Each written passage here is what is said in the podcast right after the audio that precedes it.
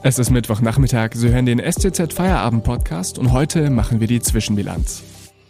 Stuttgart 21. Wie weit ist der Baufortschritt am Bahnhof unter der Landeshauptstadt? Am Mikrofon ist Felix Ogrisek. Hallo.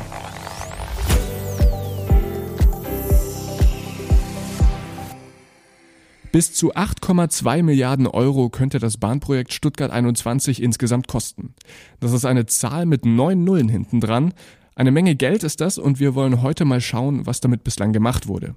Mein Kollege Christian Milankovic beobachtet jetzt schon lange den Baufortschritt in Stuttgart und ist uns jetzt zugeschaltet. Hallo Christian. Hallo Felix. Du hast mir vorab schon verraten, dass ein Teil der Baustelle jetzt zur Bahnstrecke geworden ist. Was hat es damit auf sich? Am äh, Mittwoch wird tatsächlich der erste Oberleitungsmast für Stuttgart 21 aufgestellt, also der Mast, an dem später mal der Fahrdraht hängt aus dem der Zug den Strom bezieht. Anders als bei der neuen Strecke nach Ulm ähm, war das bei Stuttgart 21 bisher noch nicht der Fall. Die Strecke nach Ulm sieht tatsächlich schon mit Schienen und Oberleitung aus wie eine Eisenbahnstrecke. Bei Stuttgart 21 beginnt man jetzt diesen Arbeitsschritt. Ähm, aber es hat bei diesem Baufortschritt auch noch so ein bisschen den Eindruck momentan, als wäre das noch alles ein Flickenteppich, oder? Das ist genau so, wie du es beschreibst. Ähm, wie schon erwähnt, auf den Filtern geht es jetzt an den Eisenbahnbau. Ähm, in der Stuttgarter Innenstadt hingegen ist man noch teilweise beim Rohbau, ja noch nicht einmal so weit. Ähm, es gibt Gruben ähm, am Hauptbahnhof, am künftigen, die sind noch nicht einmal ausgehoben. Da war zum Beispiel noch bisher die alte Stadtbahnstrecke bei der Staatsgalerie im Weg. Da baggern sich jetzt gerade erst große Maschinen durch den alten Beton, um den zur Seite zu räumen. Ähm, auf der anderen Seite muss man sagen, von den 58,8 Kilometer Tunneln, die für Stuttgart 21 zu bohren, zu sprengen, zu baggern sind, sind äh, bereits 52,8 Kilometer ausgehoben. Ähm, da geht es also schon auf die Zielgerade.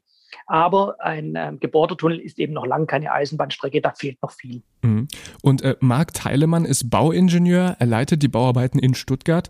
Was sieht der denn so als die größten Herausforderungen? Ich denke ähm, tatsächlich, der Zeitplan äh, wird seine größte Herausforderung sein. Ähm, es sind jetzt noch viereinhalb Jahre bis zur geplanten Inbetriebnahme im Dezember 2025. Aber da kann man natürlich auch nicht erst am Vorabend fertig werden. Äh, da braucht es ein umfangreiches Test- und Probeprogramm, das im Vorlauf, äh, Vorfeld ablaufen muss.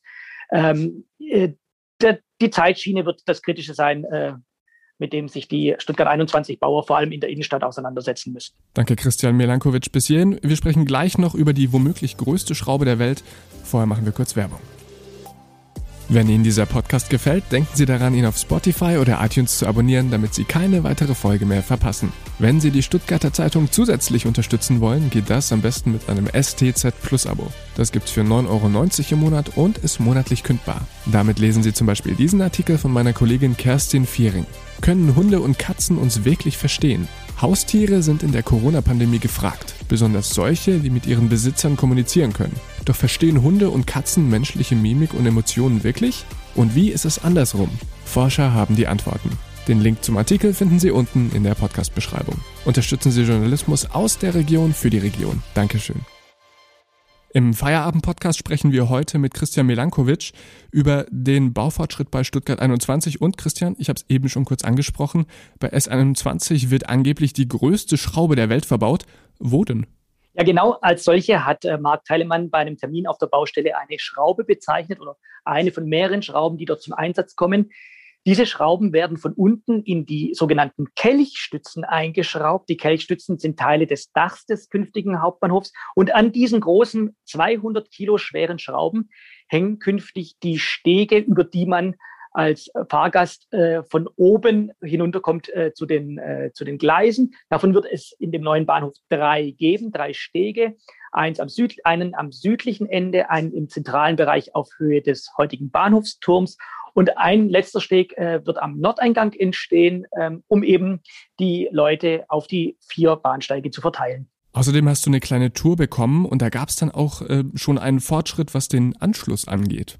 Ja, in der Tat, ein Teil äh, des neuen Bahnhofs ist im Rohbau bereits fertig. Ähm, die Bauingenieure nennen diesen Teil wegen seiner Form die Kartoffel. Und tatsächlich sieht der unterirdische Gang im Querschnitt aus wie eine liegende Kartoffel.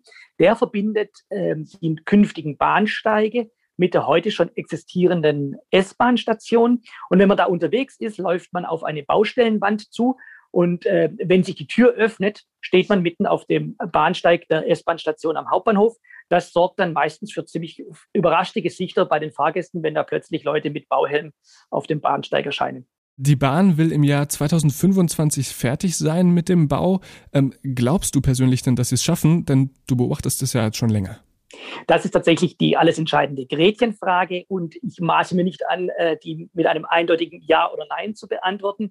Ich glaube aber, je mehr ähm, der Inbetriebnahmetermin rückt, desto fester werden die Termine. Und auch im letzten Lenkungskreis im April, bei dem sich äh, die Bahn mit Vertretern von Stadt, Land und der Region treffen, sagten alle Beteiligten übereinstimmend, jawohl, 2025, das klappt. Danke, Christian Milankovic, für diese Einblicke in die Baustelle S21. Den nächsten Feierabend-Podcast gibt es dann am Freitag. Ihnen wünsche ich morgen einen schönen Feiertag und jetzt noch einen schönen Abend.